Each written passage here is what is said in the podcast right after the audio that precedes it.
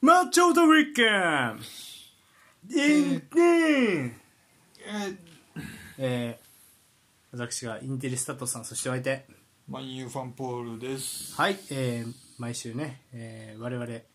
ー、ゆるふとメンバーが見たい試合を、まあ、見てその感想戦を行うマッチョ・ザ・ウィーケンドのコーナー、うん。はいということで今週は2試合取り上げますまずは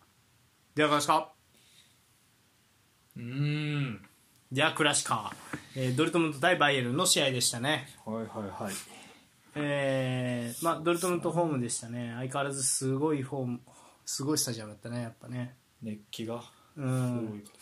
はいということではい、えーそれではドルトムントのスタメンからうん。発表していきますあ私はインテリスタトさんそしてお相手言ったやん、さっいき。た はいということで言っていきましょうか、うんえー、とまずはねドルトムント、えー、と433でしたねゴールキーパーマイヤー4バック右からズーレフンメルスシュロッターベック・ゲレイロうん。アンカーにジャンで左に、えー、とエズジャンで右にベリンガムうん。はいえー、と3トップ右にブラント左マレンで、えー、ワントップにムココというような形でしたね向こうから来ましたね。はい、10代ですね、まだ。うんまだかな。うん。一方のバイエルン。えっ、と、4231でした。うん。ゴールキーパーノイヤーの、えっ、と、4バック、えー右から、パバール、ウパメカのデリフト、えーデイビス。うん。はい。えーダブルボランチが、えっ、と、ゴレツカ・ザ・ウィッツァーのスタートでした。うん。はい。で、えっ、と、左マネ、えー右サネ。で、えートップ下ムシアラの、えーワントップにニャブリ。うん。というような形でしたね。うん。はい。そして、えー結果、2対2引き分うけ。ん。はい、ということで、えっ、と、まあ、引き分け、まあ、熱戦でしたね。そううね。ん。シュート数、えードルトムント12、枠内シュート6、えーバイエルンが9、枠内シュート3。うん。はい、ボール射率、ドルトムント43、えーバイエルンが57となってました。うん。はい、ということで、はいはいはい。ドルトムントがね、まあ、えーと、なんやろ、まあ、試合展開言うと、最初、もう、ね、もうバイエルンが、後半、あ、前半か、前半2点取って、その後も、まあ、追加点で2-0として盤石かなと思ったんですが、うん。まあ、終盤にね、ドルトムントを猛攻を見せて、そうね。 2点もぎ取って、もうロスタイムやったね、最後のロスタイムうにん、。最後ね。最後、モデストが頭で押し込んで、ドルトムントが2対2の引き分けに持ち込んだというような試合でしたが、うん。はい、ということで、じゃあまずはドルトムントの話からしていきますかね。そうですね。はい、ドルトムントいかがですかとと言っても、まあちょっと俺から話した方がいいか。えっ、と、何から話そうかな。えっ、と、まずですね、普段まあ使われているのは、うん。おそらく、うーんモデストワントップだったりとかっていうことが多いんですが、まあ、うんムココがね、まあそうね。あれなんだっけシャルケとのあのダービーでもね点取って、ままあ、あちょっと急上昇中っていうところで、えーはい、どうでしたムココいや良かったですねあのねムココを、まあ、3トップの真ん中に置くっていうので、うんすごくこうゼロトップ的なこう印象を与えやすいやんムココってなんかわかんないけどこうセカンドアタッカーなのかなみたいな印象やけどうん俺は万能型というか真似っぽくないんまだよう分からんのよ俺こあーの1試合やからほんまあーやけど別にワントップでいいいける人じゃないかなと思ったね何でもできるよよねマジで、うんであの体強いよね競り合いとか17歳よまだ俺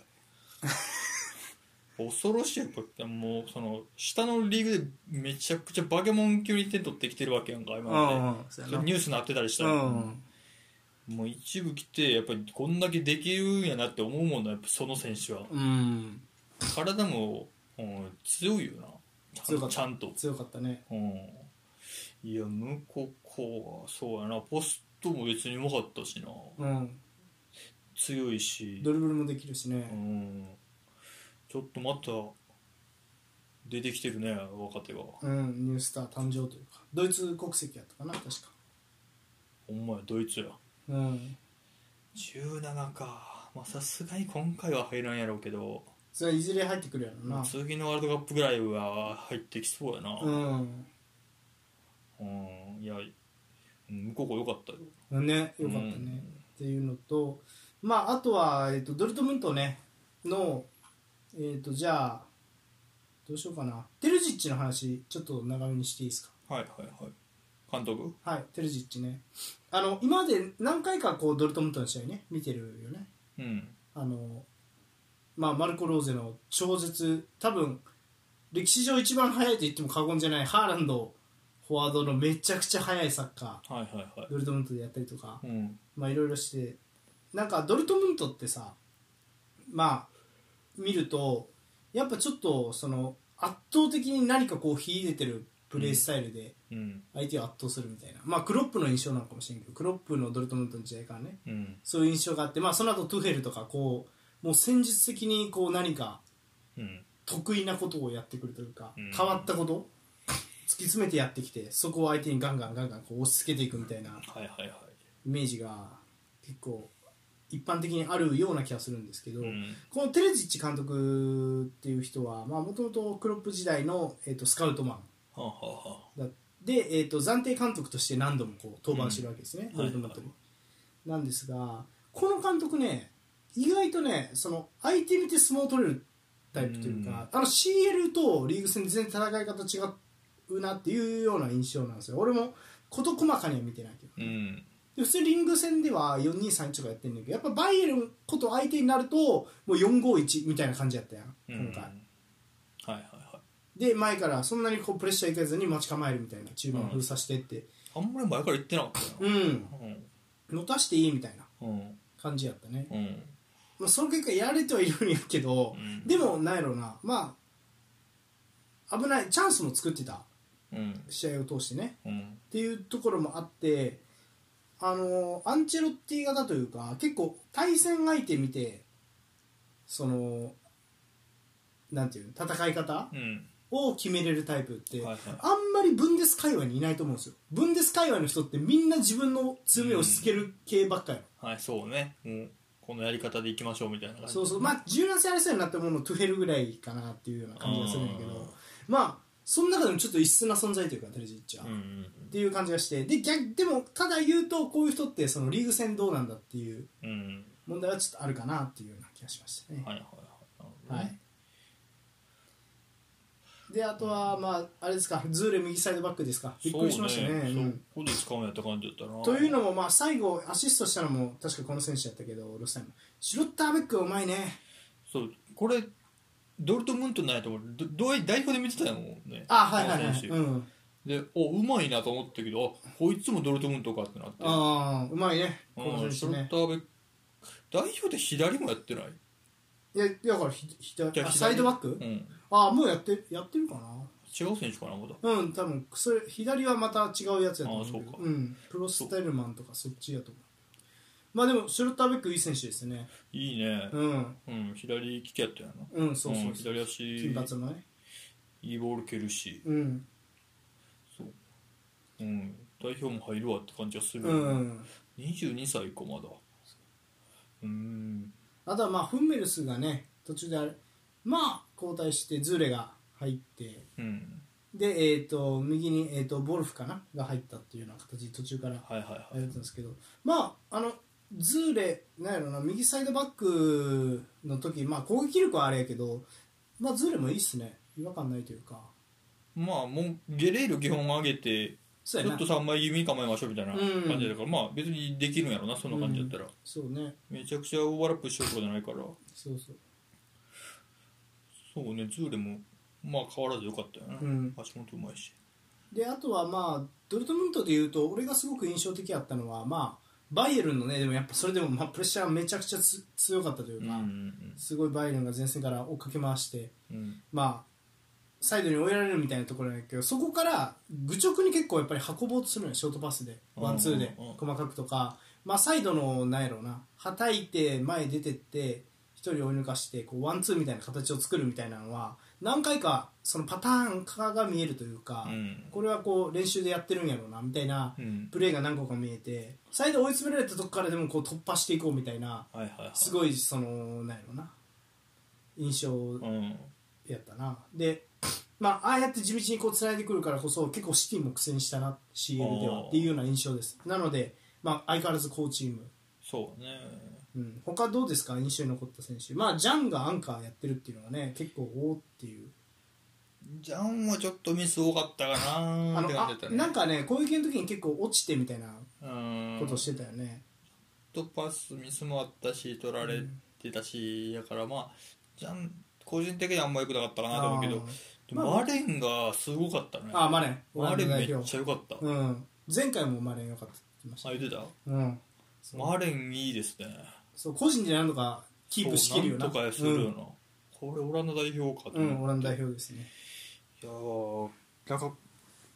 めちゃくちゃ目立ってるわけじゃないなんかそのマレンヨーロッパ中に知り渡ってる名前じゃないや多分俺知らんかったしあマレン、ううんんでもこういうくせ者というかなんとかしますよがしてるったら代表的にもありがたいやろうしうんもう途中から出てきてもいい仕事しそうやし、うん、でも代表代表入ってんやな、入ってるうんだからなんかいい選手おるなと思った、うん俺はマレンはいいですね、うんあとはまあブラント・ベリンガムのところですか、そうね、まあ、ベリンガムは良かったね、うん右からこう運ぼうとするっていうのとまそうあねやっぱりあれねムココを孤立させないがためにやっぱりベリンガムとエズジャンのこうスプリント力を生かすみたいなうんうん方向性は見えたねブラント結構近いとこおったっけどね中入ってうん、そうやね、うんそうそうそうブラントもまあブラントうまいっすね相変わらずうねんそうねうん、でまあ途中からねまあモデストも出てきてモデストクットもうまいそうねあ結局足元もうまい2点目がモデストかあいや、えっと1点目アシストやねそうやな1点目裏抜け出して起点になっうんうんてパス出して向こうゴールでうんはいはいはでい2点目はファーサイドで刺すっていうねシロッターベックのクロスをそうねいやいいですねうんモデストももう結構年やんな年にまあそうやねでもあのなんやろ本当はねあの選手取ったんよね確かはいはい怪我したけど、うんそうそうそう名前何やったっけななんかすごい背の高い選手取ったよねなんだっけザルツブルクかなどっからやったっけザラツブルから取ったのがアディーミじゃなかったあそうかそうかそうかそうかあれ誰だ忘れて思ったはい忘れました 誰やったっけななんかこいつ取ったのに怪我してもうたんかもったいないなみたいな感じやったよねうんでハーラかアラックスあセバスチャン・ハーラねアヤックス組ねはいはいはいそうセバスチャン・ハーラ取ったんですがまあうん結局今は、まあ怪我で、えっと、確か清掃の腫瘍やったかな、うんうんそう、まあ、簡単にね言うと、まあ、金玉に腫瘍ができて言しわまんうでええな別 に別に誰も求めてないあほんまうん、そうでまあそれでねまあちょっとお休みになってるわけですが、うんまあそうですねよかったっすねうんいぶし銀ってうん感じとうん強いて言うならうん強いて言うならね、うん別にそのやっぱサイドにこう揺さぶったりとかっていうような仕事をできる選手いると、うんもっとベリンガムもとの違いもあって生きてくるんかなとは思ったねちょっとねそうねロイスはおらんかったなそういえば、そうやねロイスねうん怪我かなうんまあ、ロイス出してもサイドで使わんのかなどうなんやろうねまあまあブラントのポジションとかでこうね、うんちょっと向こうをサポートするような形とか面白いかもしれないうんまあ、あ確かにそういうタイプあんまりおらんうん。あとは途中でできましたね。アデイエム。うんいかがでしたうーん嘘俺結構ドリブルでアデイエムもめっちゃ印象残ったけどね。いやなんやろなあんまりちゃんと見れてなかったかもしれへん俺があ、ほんまいや、めっちゃ良かったとあ思。そううん。まあ結局ね、あの、コマンが退場したのはアデイエム。ドリブル突破2発あーそうそうそうとかやったかうんらこいつもまたサイドでタッチライン際で戦えるなっていうのと、うん多分なワントップとかトップ下とかやった気がすんねザルツブルグってうんあの4312とかやってるはずやからはいはいはいだから別にここが本職じゃないのにウインガーとしてうんよくやれてるなっていうのでめちゃくちゃ、うん、はい印象に残ったねアデイエミはいいですねうんということで、まあ、褒めてばっかりだったんですが、まあそうねまあ、ただ、まあ、先制はされてるっていうような感じでしたね。まあうーんまあそうやな戦争されてるまあ負けんでよかったっちゃよかったって試合かな、ああ、なるほどね、内容的にまあ、は。最後ギリギリやったしうん。うんそんな感じですかねうんまあそうやねドルトムント見るときって俺が見んのほぼバイエルン戦しか見んからさああ、そうよね、確かに。だから違うところそうにやねんななんどかどんな戦い方してるかまあでも今度また見てみてもいいかもしれないですよねうんじゃあ例えばどこやろまあレバークーゼンうんまあとかフランクフルトとか気になるんやったらねドルトムントとフランクフルトとか面白いと思うしそうやねうんでちょっといつもその一番強いとこ相手と見てるからドルトムントはうんだったら他のところでもまあ普通に向こうもちょっと今後どうなってるか見ていきたいなと思うしうんちょっと見るのありかもしれないああ今後追いかけたいうんチームうんはいありがとうございます本当ね僕はずっと前から推してましたよ信じてたぜドルトム ントはドルトムントは別に知ってるのよああそうだな強いことはうんはい一方のバイエルンうんいかがでしたバイエルンいやーもうなんかさカーンが激切れしてたよねうわーみたいな最後取られるうんそうそうそうなんかハイライトにもなってたようわーいやあれはすごい赤ちゃん感触持ちの大赤ちゃんやったいやもう暴れて迫力がす ごいよ目の前で見たらー怖いやろなあ多分の人があんなやってたら大男がまあ勝ちたかったねこれは怪我人がやっぱ出ちゃったのが痛かったっすねデルフトも怪我っぽかったしねああそうねうんでパバール回してみたいな感じだったけどううんんまあでもやっぱ点の取り方えぐいっすね5列からもう、うんえっ、とちょっとバイエルン前見た時とは若干また変わってましたね今回もうちょっとモードがうんまあえっ、とセンターバック2枚でうんボール持ってる時ねセンターバック2枚でまあサイドバック中絞る形であとはアンカーいてゴレツカは前に出ていったり、まあ、そう帰だっねてきたりとかっていう形で、うんでまあ形上はまあフォワードというかまあ一番前にあボール持ってる時ね一番前に5人横並びにいてでその次に3枚いてで2枚うんで上下動する選手としてアルフォンソ・デイビスとゴレツカが上下動してポジションを崩していくみたいなはいはいはい形で、まあ、あの先制点もねそのアルフォンソ・デイビスとゴレツカが点取ったあののコンビから点取ったっていううのは、んなんていうかなそのまあ狙い通りなんじゃないかなっていうあの,、はいあのパターンねあのアルソンソ・デイビス引き継げといて中展開みたいなうんパターンめっちゃあったからそうねうん、ゴリツカがおるおらんで結構変わるなチームがって気がしたねあー前なん取り上げた時やったかななんか俺が CL 自分で見た時か分からんけど、うん俺つかおらん試合やったと思うよね、うんなんかちょっと迫力足らんかって思った時もあったけど、うんやっぱりでかいやんゴリツカ、うんなんかボックスに突っ込んでいったら迫力出るし、うんでもきっちり手も取るし、うん今回みたいにミドルも決めるし、うん惜しいミドルもあったねそうですねゴリツカは結構キーやなって感じでしうた、んまあ、あとキビヒョラン、まあ、後半から出てきたけど、うんザビッツァーじゃちょっとそこ物足らんなって思った、ね、まあキミヒと比べるとなうんやっでぱもうりまいと思うよザビッツァもうんキミヒの控えやれって言われてこれできるのなかなかいないと思うけどね俺はそんな悪くなかったと思うけどまあそうね君と比べて持ってるからっていうのはあるけどうん後半君秀樹てよかったなほんまにうんやっぱり君比もうんオローランは変わってくるなっていう感じだったねパーフェクトミッドフィルダーやねうん、そうねザビッツァーは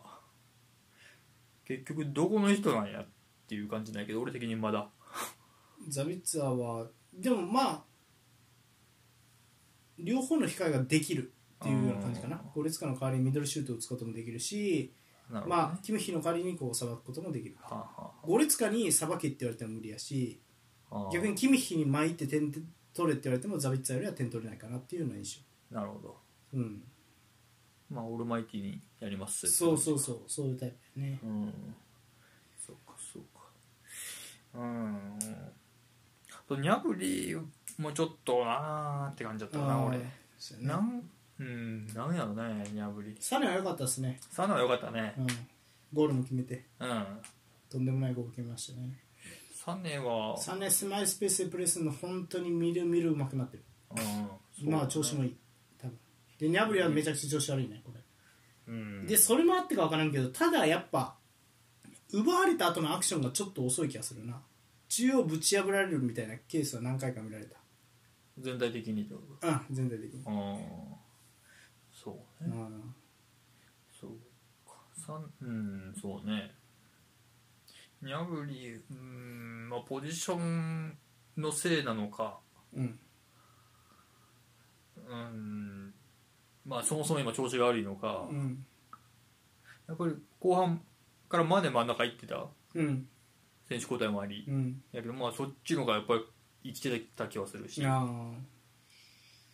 まあ、その辺固まりきってないかなっていう感じやな、うんナギルスマンも、ーうん。うん、デイビス、これは怪我やったのかな、どうなのか分からんけど、やっぱデイビス、デリフトといなくなったのがこうじわじわ効いてきたなっていうような印象はあるね。あそのそうデイビスも勝ったかそううそうそうそうだから結構選手交代がキーになってだんだんこうなんていうのかなだねうんうんちょっとやっぱり強さを保てなくなった結果やっぱコマンが退場しちゃうみたいなうん、うん、感じだったのかなっていうような印象ではありますね、そうかそうかうん、コマンオフェンス良かったけどねううんんコマンの方がニャブリよりはなんかまあ、うんサイド張ったってのもあるけど、うんよかった気がするね虫原君はもうこれぐらいやるのがもうノーマルみたいになってきてるな、いやなってきてるうん、マジでちょっと虫やらはえぐいいやでもそこえぐいねドイツムココ虫原うんサネニャブリって、ドイツは出てきたねたうん、ほんまに一番前だけちゃうほん ずーっとだからそう向こうがこれで、まあ、数年後ハマればまあ、えあとねアディエミがね代表だとねワントップやったりするんですよあドイツドイツですおーなるほどねあそそうか向こうと同じチームそ楽しみな若手が出てきう、てますね,、出てきてるドねイツうんまあそうか今結局ハバーツがやんのかって感じなんかドイツ代表はベルナーで送るのかまあそうねまあでももしかすると若手でいくかもしれへんしどうなるか分からんけど、うん、うん、楽しみですねそうだねはいいや虫らはすごいことになりそうやなこのまま、うん、うんはいということでねまあちょっとなんやろうなうんもうこの怪我人が心配ですがうんまあそうね次の試合はまあ CLVG ぶっ飛ばしたんですが結果ねこれバイエルン勝ちきれなかったことでうん順位も上がりきらず結局ね、まあ、3位ですかねう3ん位か3位4位か、うん、ドルトムントと並んでるっていう形でいやーリーグ戦勝ちきれんね CL4 連勝ほんやまのやになうん引き分け多いって言ってたもん名前見たけど、うん勝ちきらんねこれはそうそねうでナーゲルスマンに選手が反抗してる説とかいろいろ出てるよねちょっとパフォーマンス落ちてるみたいナーゲルスマンに選手が反抗してる、なうんとかナーゲルさんと選手がうまくいってないみたいな報う道んも、まあこの試合は置いといてうってん感じやけどね、これはこの試合はちょっとデリフトも抜けてデイビスも抜けたから、まあ、しそれはねこういうこと起きてもしょうがないよねドルトムントまして相手やし、っていうような印象やねんけど、うん、勝ちきれてない点取りきれてないみたいなところをあのさチュッポとか入れたやん入れた入れたワントップにうんチュッポ入れんのにやっぱりあの細々さコンビネーション仕掛けるサッカーしてるやん、うんそれはちゃうくないってめっちゃ思ってそうや なチュッポかわいそうよ あの使われ方はまあそこ求められてもっていのうはんそうそううそううんっていうのまは、あでも今結局今のメンバーだマネが一番前がうまいこといくんかなああそう、っね、てとこやな確かにうん、うん、まあそうねまあケインが欲しくなるのも分からんではないなって感じだなああバイエルン報道うん噂はずっとうん噂出てるけどそうだねでもケイン入れたとしてもこの戦い方するからねうん、そうでしょうね。うん使えるつもりはないやろな、そこうん、そうそうだからそれでケインが100%生きんのって言われるとまた違ってくるような気がしませんあーまあ、ケインの良さが100%は出えへん気がするな。いやなたそうだ、よね点は取るようやろなって感じは感じもするね。うんうん。そうだね。誰が一番ハマるかや俺はこれ。じゃあ、レバンドフスキがハマりすぎてたのか、え、そんなこともない感じがするな。なんか、誰やろな。今ここ誰、誰はめてもいいですよってなったら、前線の4枚ってことうん一番前。センターフォワードうん。うんでも多分これ、うん、俺の推測でしかないけど、うん。多分ポジションチェンジをうん。しないといけないっていう多分ルールがあるような気がするうん。からうん。正直誰でもいいんじゃない って思ううんまあでも、ニャブリはあんまりやったなと思うわけやろ。ニャブリはそうやねニャブリはいまいちな気がするねってなると誰でもよくはないやんなんかあーうーんうん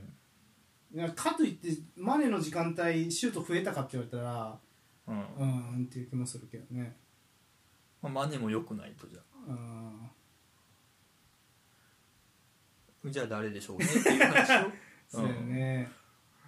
虫やらミラーとかでいいんじゃないポジションチェンジしながらやるんやったらあもうその生粋の方で置かないとうーん虫やらミラーでうんかもうサネよね今一番調子良さそうやしあーまあね調子はいいよね、うん中央でもプレーできそうやしいや3年の良さも死ぬ気がするななんかそれああそうほんまうん消えながら前ポジションも入れ替わりながらそうね一番良かった時のスアレスとかかなああでもそうそんな感じかもね確かにねうんなんかパッとはまりそうな思いついたらうんだから周りの選手見てスペースを分け与えていかないといけないからね相当周り見えてないと難しいよねこんだけ人入ってくると、そうねうん難しいねうんスアレスはまりそうやなワンタッチとかビジャビジャとかビジャねかつてのいや分かんないけどでもなんかうんそうねいや逆かもしれない向こう君とかありそうな気がすああかもしれるないうんあるかもしれないお得意の引っこ 抜きがいやでもそうねでもそう考えるとやっぱそういうタイプで言うとマネが一番合いそうな気がするな、うん左左にニャブリ右にコマンまあいや左コマン右ニャブリうんトップ下ムシャラかサネかミラーいやーいやだから難しいよねうん前線構成するのがね相当まあ贅沢な悩みやけ贅どね沢な悩みね、ううんんまはいということでねまああそこさえもう誰かガチンとはまればもそうう理由戦でも無双しそうな気はするねそうやそれかもうはめる気はないのかこれはむしろみたいなところもちょっと感じるけどなうんはいは感いじかなうんつ次確かねフライブルクじゃなかったっけな試合バイエルンはいはいはいバイエルンとしては結構落としたくないような相手じゃないかなうんフライブルグでよかったよね今フライブルク2位ですうんね、うんうん、はいそとういうことまたで上位対決戦ね、はい堂安がいますねおおうフライブルクには期待ですね一発うやってくれんば、はいということでまあフライブルク10年ぐらい同じ監督がやってるっていうのでうん結構有名ですから、はいうんまあでもやっぱり何回も言うけどやっぱ面白いデアクラシカはマジで面白くないああ試合あのさうん本当にリーガファンの人に失礼やけど、うんクラシックは当たり外れあるやん一方的にいったなーみたいなとあーはいかは無効化されたーみたいなうんそういうのがないよねもう最後まで打ち合うみたいなああそうだね、うん確かに今俺らが見てる分にはね一方的な試合ってあんま記憶にないまあそれ最近しか見てないからっていうのもあるけどうんこの2シーズンはね結構そうだね気合入ってるよなうんうんはいということでねまあ今後のドルトムントにもまあ、注目、まあ、ドルトムントの若手にも注目したいし、うんまあ、あとナギルスマンがバイエルンどうするかっていうのも注目していきましょうかうん以上ですかはいはい以上パート1終了ちょうどウィークエンパート2はいミラン VS ユベントスはいはいということでセリアのね、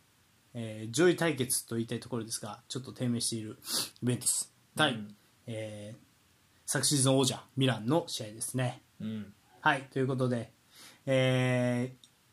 ミランホームサンシーロでの試合でした。はいはい、ということで、えー、とミランスタメン発表していきます。はいゴールキーパー、タタルシャヌなんですね。これがもう大ベテラン。タタルシャヌはい、前からもうミランの控えゴールキーパーといえばもうタタルシャナですねう。んはい、で、えー、とフォーバック右から、えー、とカルル、ガッビア、トモリ、エルナンデス。うんはい、ただいつもと違うのはフォーメーションがまあ433もしくは4321のような形でしたね今回あーはそうそうみまあそうかそうやねはいということでアンカーベナセルの右となる左ポペがうんはいでえーっと右に、えーブラヒミディアス左にレオンワントップがジルー、うんはい一方のユベントス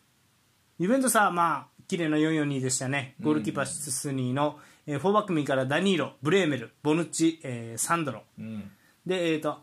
中盤2枚がラビオとロカデッリ右クアドラード左にコスティッチ、うんはい、で2トップがミリク・ブラホビッチ、はいはいはいはい、ということで、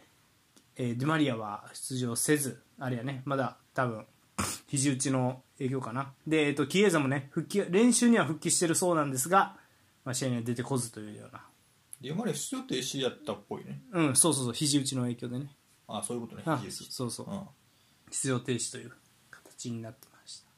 そして結果2対0盤石のミラン勝利、うんシュート数ミランが21枠内シュート3、えーユベントスが、えー、とシュート数10枠内シュート3うんボールシェア率、えー、とミランが39ユベントス61うんこれ意外やねとなってましたはそうか61かいということでまあえっ、とミランは、まあ、前半の終了間際トモリがセットプレーから、まあ、ジルーのボレートモリに当たってトモリが押し込む形でうんうんゴールを決めて、そうねで、えーとさえー54分にはね、えーカウンターの形からうんブラヒミディアスが個人突破でうんロングカウンター1人で成立させてそのままゴール、はいはいはいミランが2点先制して守りきったというような試合でしたね。そうねはいということで、 ミラン新戦術、まあ、というか、まあ、中盤の構成をねちょっと変えてきましたがいかがでしたかまミあランからそうねなんか変えたまあ言われてみれば変えたかって感じだけど、うんそのまあ、ポベがうんをトップしたと見れば、うんまあ、別にいつも通り隣がいろいろ動き回ってベナセの真ん中おるうんっていうふうにも見えたから、うん、ただポケベポベガが結構戻ってくるよねそこがうんうんうんケテライルとかを使ってる時との違いかなっていう感じですはいはいで確かに隣いつもより動き回るなとは思ってた、うんそうよねサイドとかにも顔出して、うんそうサイド出るし、だいぶボックスのなんていうかもうライン際まで行くし、うん、中にも入り入って戻る時も逆サイドのラ自分のチームの立ち際もど戻ってるしみたいな、うんまあ言われてみればそうかって感じうんだよねうんうんでまあ珍しいのは右サイドバックにカルルですねそうねうんっていうのと、まあ、この中盤3枚の構成ですねうんはい、えーとまあ、説明しますとミラン、えーナポリに負けてでその後、うんチェルシーに負けて、うんえー連敗できてたんかなここまでイベントス戦の前まではうんしかもずっと失点してるんですよ、ああなるほどねはい、チェルシーに3点いかれてでエンポリにも1点取られてるし、まあ、ナポリにも2点取られて負けてで、えー、とザグレブとかにも点取られてて今シーズンねクリーンシートがねほともう8月の30日ですよ8月31日です最後のクリーンシートはそうなんやはい、で課題と言われてたことを見越しての俺は中盤3枚起用やったんかなああなるほどポケ、うん、あの中盤ボランチができるような中盤の選手を並べるってまあだただこれ、ケシーでもやってましたよねうん昨シーズンとかうんなんでイメージはそこに近いんかなとかって思ったりはしましたねそうねうん決してトップしたみたいなことねそうそうそうそうで戻るときはケシーへどこまでも戻るみたいなうねんやってたねそういううん、はいうんただ俺はあんま攻撃はうまくいってなかった気がするけどねそうねうんうんなうんはそうやろうまくいってなかったと思うねうんそうねそれ神戸川がうんちょっとようわからんまま終わっていったなって感じ俺確かにこの試合は全然バタついてたけどまあ点取ったりしてるんですよちょいちょい出てうんそうあのボックス2ボックスでねあのいやーイタリア人イタリア代表も選ばれてるのかなうんなかなかこのサイズであの機動力の選手っていないんですよ中盤ではあはあはあなるほどねはいで左利きでねうん多分今後出てくるとは思いますけどまあでかいバレッラみたいな選手ですねはいはいはいなるほどはいなんでそういうタイプねうん今後多分もっと出てくると思いますようんうんうんそうやなカルルサイドバックが俺は物足りなさをああ感じる要因だった気がしますカラブリアが意外といないそうやなで確すかにでデストは守備が不安だから使いたくないっていうことであー固めにいった結果うーんみたいなボール持ててっけどなーみたいな確かにそうや右サイドそうやなんかなんかいつもやったらか上がってきそうなところがカルルあんまりやったからうんあったかもしれんなまああとはまあサーレ・マーカースとディアスの違いなんかなとも思うしうんうんうんそうねでもジルーもこの試合あんまりやったねなんうかんそうやなちょっと疲れてるかっていう感じもしたし結構特に守備ねうん結構ボヌッチに触らしちゃいかんよっていうところで結構ボヌッチに触らしてくさび入れられたりとかっていうのが多かったから多分まあ指令としてはボヌッチじゃなくてブレーメルに持たせたいからボヌッチにつけっていうような指令なはずなんようんうんでも疲れてくると放棄 してたからまあ年よなと思いながら見てましたそうやねうんそうかなあとうんあとレオンもなんかいつもより絞って受けてるまあでもそう今年はやってるからずっとそれ中に入っては、うんもうちょい外でもよかったんじゃろうかなって気そがすうやるんだねけど、もうちょっと外でレオン持ってエルナンデスのコンビネーション、うんそうもっといい時はもっと多いからねそうこの試合はすごい少なかったなっていうエルナンデスも最初から結構中おったよなスタートからああまあまあエルナンデスインサイドハーフ事件は、うんまあまあでもまあ結構多いよね最近ねだからポちょっとねあのポジショニングをね決めてるのがね選手って感じがするんですねルールじゃなくてあーあポジショニングを分け合いましょうっていうルールがあだから例えばさあのペップとかそうじゃないですか、うんでまあ近いところで言うとイタリア人で言うと、えーデゼルビとかも綺麗にポジショニング分かれてるうんうんうんそうだねうんかぶらんようにそうそうそうそうそうそうそうで多分そういうことを多分ね選手にね求めてないタイプなんですねミランのうんピオリ監督っていうのは。はいはいはどっいちかっていうとお前らしくプレーしてそれ帳尻合わせないといけないのは多分後ろの選手なんですよベナッセルとか隣なんですよああねはあはあはだったりとかエルナンデスあうんだったりとかっていうことやと思うから前の選手が動いてそれに合わせていくみたいなうんうんなる感じになるんじゃないかなほどなまあまあまあまあそれでうまくいくんならな別にうんいいんやけどタレントに任してでも俺これはうまくいってないと思うけどねうんうまくいってないけどただ言いたいまあこの試合ポペカがすごくいまいちでミス,、ミスも多くてね、うんまあ、今後慣れてきたら騎士みたいになる可能性ある選手だと俺は思うんだけど、うんまあ、ちょっとまだ現状早いっていうところで、うんそうだねこのポジションにサーレマーカースとか使ってみたらいいんじゃないかなとかって思ったりはするけどなあそれでいいんじゃん総力サーレマーカスの右はもうあかんよ あれそうね 俺はあかんとかまあまあまあいやでも分からないなこれ確かこの試合メシアスがいなかったよねだからやっただけのようにも感じるなるほどねそうおったらうんおったらやっディアストップしたうんりやってたかもしれないっていうような印象はあるあそうねで一応ね次の、えー、とチェルシー戦、うんまあ、2-0で敗戦したんですがミランうんあの、えー、とクルニッチうんがトップしたみたいな感じで、まあ、やっぱり中盤3枚はボランチもできるような選手を3枚並べるっていうやり方はなるほどやってるうんからだからまあそこで今回ミランとしては失点しないっていう、えーとうんまあ、それを果たせたかなとうんうんうんなるほどねうんまあそうねゲテラーレの右良かったなでもうんよかったなあれはっていうかうんあんまりこうなんかね苦あのやっぱいいな う怪我しちゃったけどねこの試合の後んあそうなんやそうそうそうチェルシー戦出れんかったっていうそうねゲテラエルはなんかやっぱり独特の感じするよななんやろなあの俺はイリチッチって感じがするんだけどな結構シンプルにあイリキッチはそんな知らんからかもしれんああじゃ左ん利きでねその間合いが独特でねそうそうそうあのサイズ感でうんうんなんまあそうやなトップ下がきてもまあ一番ええんかまあそうやろ一番いいのはねなうんそうケテラエルは慣れていきゃ恐ろしい感じするななんかうーんあなんやろデストがうんマンツーマン気味のこのやり方に慣れて、うんディフェンスがそんな心配じゃなくなってオフェンスでも持ち味出るようになったら、うん右にケテライル使ってもいいと思うね、うんうんまあ、もしくはカラブリアがいる時やったらケテライル使っていいと思うねんけどうんう、んそうじゃなくてちょっとカルルとか使うんであれば現状ちょっとうんケテライル右っていうのは良かったけどうん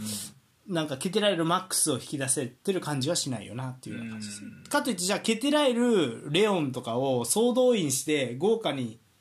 組むと、うんずっと失点してる問題が解決しないっていうあーなかなかちょっとミラン今ジレンマに陥ってると思っててなるほどねで今この状態でもうずっと完成度が高く来てるのはナポリとラツィオ、うんでやっぱナポリには負けてる、まあ、内容良かったけど、うんミランの方がでもやっぱナポリには負けてるしうんでラツィオほんまに今強いからおおだからそう考えると、ううんん、どう、どうそのなんやろうな監督がうんどこに着地してどうするかっていうのは、うん今後結構俺はキーになってくるなってそうかね思う点取られてるかだ去年まあこんな取られてないわけやもんなそうそうそう最小失点優勝あのセリアでは最小失そう点だね何が違うってケッシーがおるおらんはやっぱでかかったからまあそそれもあるそれもあるもちろんうんでまあそうか一番前去年は一番前は誰が多かったっけ一番イブラズイラタブンラ多かったイブラジルー半々ぐらいじゃないかそうなかまあそこの疲れもありそうだやねジジルー一人にっていううのねんオリギあんまり使われなさなさそうやなこの感じなんか最後ちょろっと出てきたけ どあんま好きじゃなさそうですねひよ りさん嫌な予感 嫌な予感す結る局こっち行っても出られんのかみうたいーなん確かにね感じになってそうな気がうするんほんまやな普通にスタメンでもいいのにねこんだけジルー疲れてるんやったらそなうそうそうそうオリギがあんまり信用されてなさそうなうん確かに感じはあるな確かにこれやったらねなんか若手のイタリア人でも取ればよかったんじゃないかと思うけどね 俺なんかでかいタイプの、うん、いやーまあレビッチが出てくるしねやっぱ最後はねうんそうねうん、まあ、あとちょっと前もちょっとだけどだからケテラール一番前もちょっと見てみたいかもズなっていルうトップ受けてられる、うんああなるほどうんだそうねだからそれやったらレオンとうんメシアスワイドでうんうんそうねサイドからガンガン出てくる感じのもみたいかなって感じかうんなケテラール一番前置いてああなるほどねうん、そうかなるほどまあ面白いかもしれないうん、まあそうやディフェンスどうするかやねそうディフェンスと中盤の構成ねだからまあサーレ・マーカースを中盤に組み込むのかその真ん中の3枚、うんまあ、正三角形でも逆正三あの逆三角形でもいいけどうに組み込むのか、まあ他、まあ、クルニッチとかっていう可能性んもあうるんうよね、んうんそうだねうん、っていう可能性もあるしでやっぱりなんやろレオンで逆サイドに今までサーレ・マーカスでちょっとバランスを取ってたっていう感じだったと思うんやけど、もうそれはやめるんかなっていうような気もするんで、うんまあ、もしくはそれもやりつつ中盤も厚めにするやと、まあ、もうちょっとバランスが取れるけどそれやと攻撃が本当に俺は心配かなそうねあそこのバランスがどうなんだろうっていうなんかフォーメーションどうこうしたところで結局マンツーでついていくんだろうと思う気も今ちょっとしたんやけどいやそうなんやけど結局多分戻ってくる人数とかなんやと思うレオンとかはやっぱちゃんと戻ってこないからあねーそうねまあレオンがそうだねそうそうそうだからそう考えるとやっぱりそうある程度どう埋めるかみたいなところでうんなるほどオフェンスの時トップ下いてもちゃんと基準してくれる選手の方がいいうんうんうんっていうこともあるんかなと見てて思ったりはしたなるほどまあどうするかねバランス、うんバランスをねピオリがどう取るかっていうところにもね注目したい一方イベントスですよいやーあまずね最初にはい立ち上がり15分はいつもいいねどの試合見て も15分だけよくない最初の15分はそうねこの試合も俺もおーおーおーみたいなあるかもしれんめっちゃすごいシンプルな構成で、うんミリク・ブラホビッチの、まあ、どっちかがポストうん降りてきてそこに当ててでうまいことだよなそうそうで、うんあのサイドハーフ出ていくみたいな,、すげえシンプルななんていうファーガソンサッカー 万有ファーガソンサッカーみたいな、サッカーいやでも機能してたよねしてたしてたでチャンスもああこれあるんちゃうって思ったけどうんうん、 そうやねんなそれがうまいこと言ったんやけどな降りてきてっていうのがうんうんなんかねラビオロカテッリはまあ頑張ってましたよね頑張ってたねラビオは良かったねうん、良さが出てたよね、うんそうやななんかねうんあのディアスのカウンターあるじゃないですかはいはいはいあれディアス前向きにカットさせちゃったのブラホビッチなんですようんそうねでブラホビッチこの試合結構受けて反転してサイドに大きく展開みたいな、うんビジョンまではいいねんけど、うんミスみたいなのが多かったようんうんうね、んそうだねミス何回かあったねうんあとこの試合クアドラードは良かったと思うなんかちょっとコンディション戻ってきたというか俺もう衰えちゃったのかなって思ってたけはいど、はい1対1勝負できてたうんうんうんしクロスまで来てたからだんだんちょっと戻ってきたかな結構内側入って降りてきてみたいなもんやったよな、うん、うん、そうそうなんかボランチのところまで降りてくるそうそうそうみたいなポジションチェンジもあってだからねこれもあれなんですよ多分選手が自分たちが勝手に勝手にというか、まあの考えてやってるあ、考えてやるタイプですねなるほどねまあそうねもうそれじゃあかんようになってきてんのがねもどうなんやろうなうサッカーがでも分かんないですよアンチェロッティさんとかいますからねでもアンチェロッティさんって多分そこのバランス塩梅がすごくてうんある程度ルールは導入しつつ肝心のあの選手にも任せるみたいなバランスが良くてうん今ねユベントスはねマジでね全部投げすぎやと思う選手にもうちょいもうちょい何かうん速攻のパターンだけが見える、うんそれ以外の決まった、うんまあ、再現性っていうんやけどはいはいはい何回も同じようにこううん繰り返すプレーみたいなのがなさすぎるそうだねなんいかやミランでももうちょっとあるやっぱレオン持ったら追い越そうとかうんそうあそのジルーのところに入れたらワンタッチでつなごうとか、うんちょっと見えるやんそうやな中央だから少ないタッチで動かそうとか、んんそういうのが本当にないないね規則性というかうんどうするんやろうってめっちゃ思ったもんななんか、そうでピッチにいる選手もどうするんや ろうって思ってる可能性はある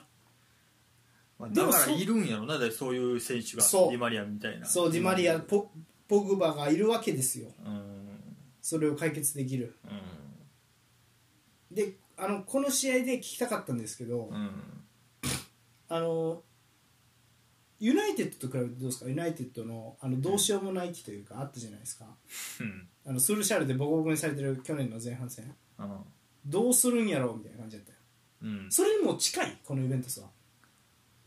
ああうーんまあでもそんあん時のユナイテッドはなんやろなもうとりあえずブルーなんとかしてくれるかんやってだと思ううよ、んうんこの試合に限って言うとそれもいないやん誰がどうすんねんみたいなああなるほどそのうんはいだから思ってもミーディックブラフビッチでまあ最初はうまいこと言ってたけど、うんもうどうにもならんなってなってきたらもうプレーメーカーが欲しいやん一人で、うんでもミーディック下げて誰入れんねんってな、まあ、誰もおらんのかって感じやったうんまあだからこういうフォーメーションなんかなっていう感じだったんやけど、それもおらんから、うんまあこういう時には監督がの手腕問われるんやろうけど、うんまあ、それする監督でもないってなるとうんまあその時よりもこの試合だけ見たらちょっとしんどいんかもしれんなユナイテッドよりなんか光が見えてこないというかああ戻ってこないからねうん確かにブルーノさん怪我しなかったもんねうんそうそれはあるかもしそうだから後半からモイズキーン入れたやんかれないだいまあ後の方やけど、うんうんもうモイズキーン良かったと思うよ俺あの俺さモイズキンあとミレッティとか、うん入った選手がことごとく良かったよねそうよだからもう自分で何かしますよもう仕掛けますよやったやん、うんそのう時にんうんもうそういう選手がおった方がいいんやなと思ったねああまあだからやっぱキエーザとか何かしらそういう選手が持ってこないと状況うがんしんどいんやろうなと思うブラホビッチはいい選手だけど自分でどうこうしますよりももう点決めますよって選手だとう思んうから、待ってますよやっぱうねんうんでそこまでをもう自分でやるぞ絶対っていう選手が欲しいやろうなって感じがしたからモイズキン良かったなと思うけどうね、だかんらコスティッチとかにそれを求めるのは違うんかなどうなんかなと思いながら、うん俺も違うと思うけどでコスティッチ何する人なのなっていまだに思ってる俺はウィングバックですウィングバック いやでもね本当ねあのディマルコとかに近いね本当はあディマルコウィングというか442の左に置いたらこんな感じになりそうだねあなりそうなやろ やろうん、じゃあちょっとトル選手間違っちゃうんちゃうって思ってるなそうそれはあるし3バックやれやとも思うよねあーそうやな生かすんならそう、うんだってミリックとブラホビッチでツートップいるんやからさ普通にだってインサイドハーフラビオロカデッリでアンカーパレデスとかで全然いけるやんみたいなもんね、うんうんうんまあインサイドハーフミレッティ使ってもいいしミレッティはそういうタイプやなインサイドハーフもできるそのし崩しに関われるあ関わる、れる関われるうん、じゃあそういう選手をちょっと欲しかったねもうちょい早くうんそうよねうん、うんそうやな確かに今クの方がいいんかもな今のこの今日のメンバー今日というかミラン戦のメンバーやとうんそうよねだからボルッチブレメルダニーロとかでね右クアドラの左コスティッチとうんかね、うんうんうんそうやなちょっとうまいこと言ってないねスリーバックにすると自然とプゼあの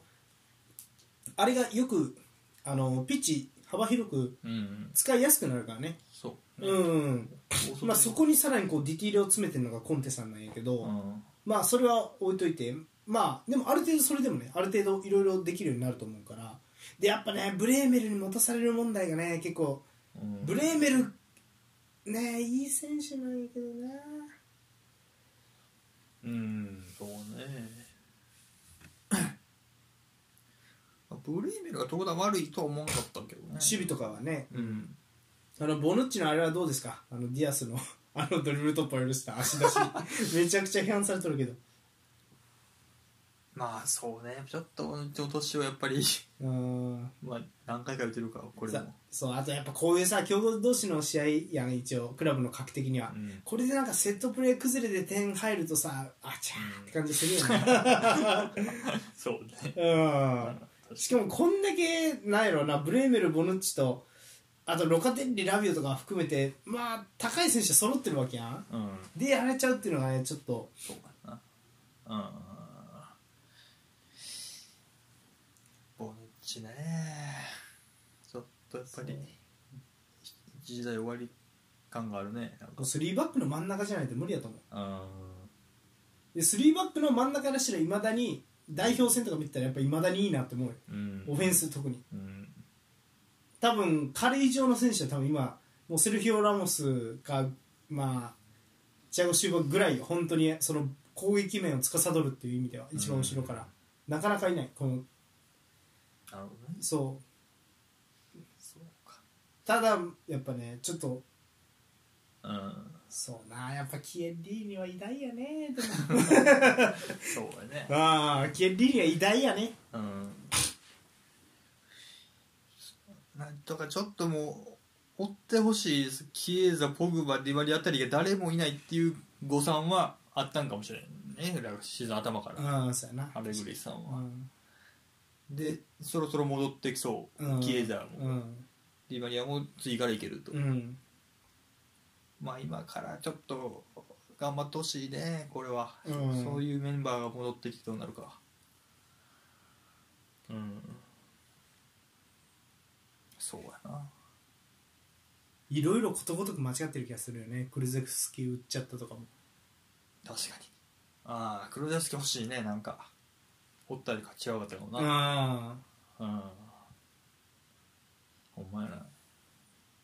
左クアドラ右クルゼフスキーとかの方がいいような気がするなうんそうねだからコスティッチサイドバックとか面白いよねうんほクロスの質はいいからんまやねいやーまあちょっとやっぱ中心になる司令塔がピッチの司令塔だからアレグリのチームってやっぱピアニッチボヌッチと、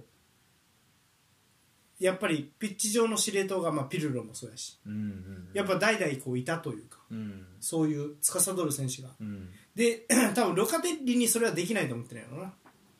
だからパレデス取ってきたんやと思うけどあー俺は全然できると思うけどねロカテッリうんうんうんそうだね難しいな、うん難しいかうーんまあちょっとフルメンバーのユベントスを見たいね早くってそうやな思わされるね確かに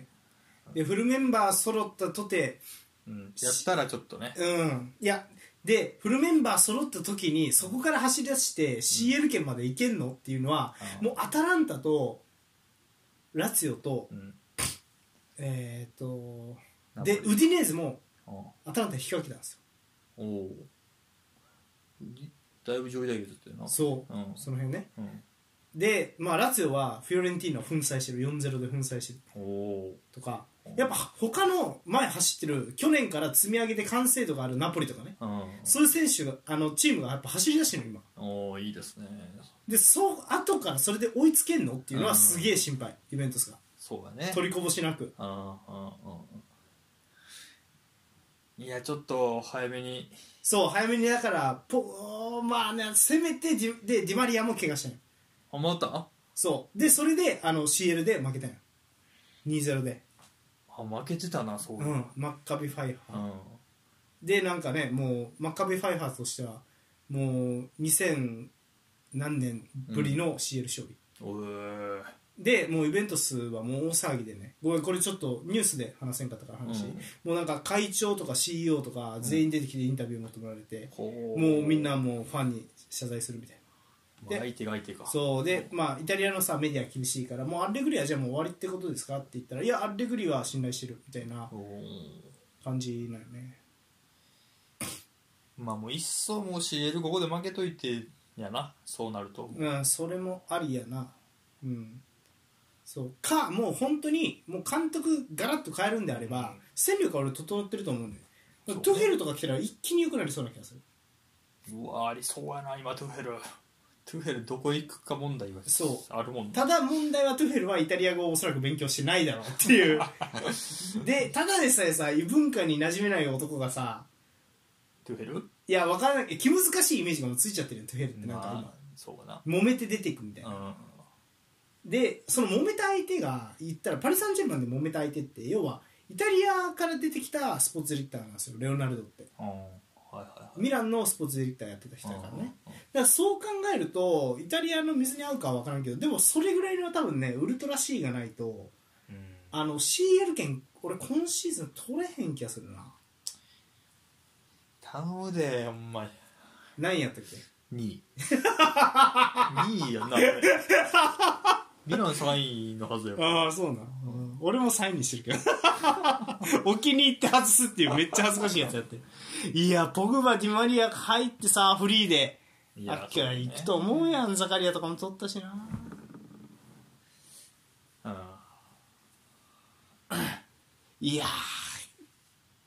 ていう感じですねそうやななうんちょっとゆうべも置くか ありあり。ほんまにあり。そうしよう。ちょっと冷却期ちょ間っ必要と。メンツ戻ってくるまでそうやね。ポグバとジマリア揃ってからみたいな。まあ、ディマリアとキエズが両方出そうぐらいのタイミングで見ようかあそうやなう。んちょっと置いてもいいな。これね。本当に。もうスールシャル状態なんで。 今はい。以上ですか。はいはい、以上、マッチョ・オブザ・ウィーケンドのコーナーでした。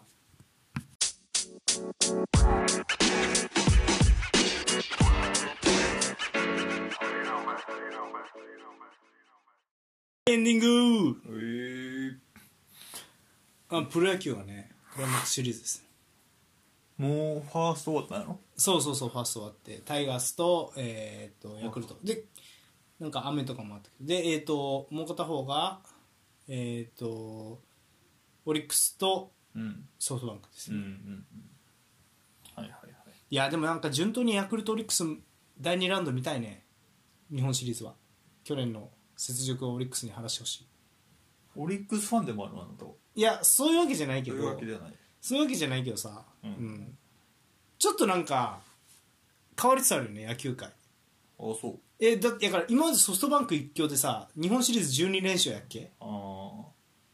が風向き変わってヤクルトを去年取って村上さんみたいなスーパースターがセリあのセ・リーグから出てってさあうんうんそうだねでだんだんそのソフトバンクの選手効かなくなってきたよ最近うんあそうかもなうん、でそう考えるとちょっと風向きが変わってる中こういう風向きが変わってる時じゃないとオリックスは日本一になれないんじゃないかって 思うまあほら山本みたいなこういいピッチャー引いたからっていうのもあるけどね、うんそうねはいといううんまあそんな中ですようんまあ来週ね、うんまあ、世界的な試合が2試合おうありますのでそれを「マッチョ・オブザ・ウィークエンド」取り上げたいと思いますはいまずはエル・クラシコよましたただね、エルクラシコ、あのね、結構ね、バルセロナに怪我人がいるっぽい、センターバック陣、特に。ああそうああ、でピケと、何やっけ、あのーあるじゃんあうん、やったの、インテルイ戦ンテル戦見たこれ今週のあそうなの、見た、うんどうやった今週ピケひどいねいやー、そうやんね、ちょピっケひとどいよピね、ケしんどいなうんしんどいよね、うんでかといって前に出ないといけないから、ハイラインせなあかんからさ、うんなかなかきついよね。いや、でも、ラウタロ・ゴラッソやったやろ。どないだっけえーあのえーあと緑チャラハノールがあのボーンってやって入れ替わってドーンみたいなポこスうトポンポンそうそうそうそうあはいはいよかったねああいうのたまにやる からなそうイカルディわけよねあれスーパーゴールをたまにイカルディっていうかまあいやでもやっぱ言ったやろやっぱインテルはやっぱジェコなんですよそう最重要人物本当にうんジェコブルゾビッチなんですよだからジェコでジェコ以外の人ができないのが問題ないです でもルあのいカク俺ベンチもおらんくなかったや怪我やねあ怪我いやずっと怪我ないよあねそうそうでもあん、うん、まあまあそれは置いといてちょっとねただ良かったですねバルセロナもバルサーまあうーんって感じかあほんな俺俺だから俺その前の試合見てるからだんだんバルセロナ積み上がってる感じがしていいなと思ったあそうなんやそうそうそうそうまあ最近あんまりとはなんかニュースでは見るねあの疲れた時かな走りきれなかった時あだからイタリア勢としてあのインテルとしてはうん伸び伸びできる時間がまあバルサが疲れた、うんまあ、30分以降とかうんの時間にやっぱり前半も後半もやっぱ構成かけてるからうんそう考えるとやっぱ守備はちょっと難しいんかなっていうのとうん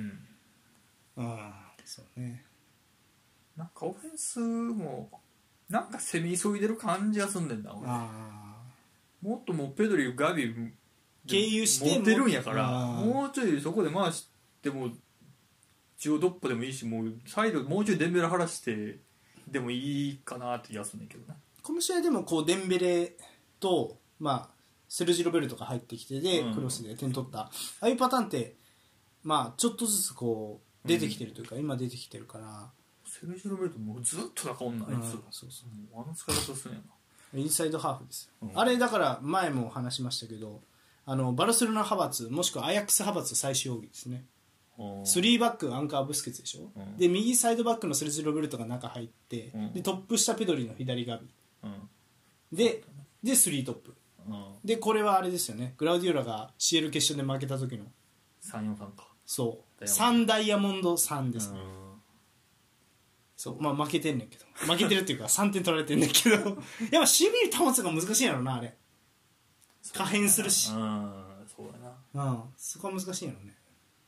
俺ペドリのあの使い方もったいないと思うねんなボックス内で待たせるああそうあーもっと触らせた方がいいと思うんやけどなと思ってますあーまあそんな試合ですね バルセロナがペドリ左とかでもいいかもしれないよねあ分からんけど違うかそれ違うな違う気がしたごめんすいません なんか違う気がしたわーうんなんかそうはいということでまあそんな対するはレアル・マドリード今でもね、2位かなレアル・マドリードがなんか1回引き分けて、うんでもまあまあ強いですよねもう CL ももう次進出突破決めた突破決めてベンゼマさん怪我してたのにもう突破決めて戻ってきたんやな戻ってきたあーでも温存してるおお高校でクラシコで出てあーくるか今いや楽しみですねなんだかんだうんクラシコ楽しみやね、うんなんだかんだということでクラシコ楽しみそしてもう一試合が、えーリバプール対シテうんィこっちもねこのプレミアリーグのもうクラシコと言っていいねここ数年はそういうカードですよねそうねちょっとねなかなか大不評大不調不評じゃない大不調のねうんリバプールまあ徐々に持ってきるんじゃないかというような話だったんですが、そうやなだからまあ怪我人も多いけどうんまあ、前回対戦した時ねグラウディオラがまさかのクロップ化、そうやねそうクロップ化するシティとう、うん、シティ化するリバプールというう んすごくあのひしっちゃかめっちゃかの構図構図やったねそうやなちょっとあれと変わりそうな感じするな今回は今回はもうちょっとリバプールがシティをシティに寄せる気がする、なんていうかなシティのやり方に合わせる気うがする、ん前回あのあの時ってリバプールの方が勢いあったようなそうだ気ねがするうから、んで今逆やから、うんそうまたハーランドがどうなるかも楽しみやしそうやねファーランドはまあハーランドをでも俺もほんまにうんファンダイク調子悪いんじゃないかみたいなことを前半戦でも話した、うんリバプールの時に、うんやけどい全力いまだにとハーランド多分止めれるとしたらファンダイクチアゴ・シウバー、うんプレミアやとうんじゃないかなそうやねあちょっと維持も見たいねファンダイクのーうん意地も見たい、うんはい、ということでうん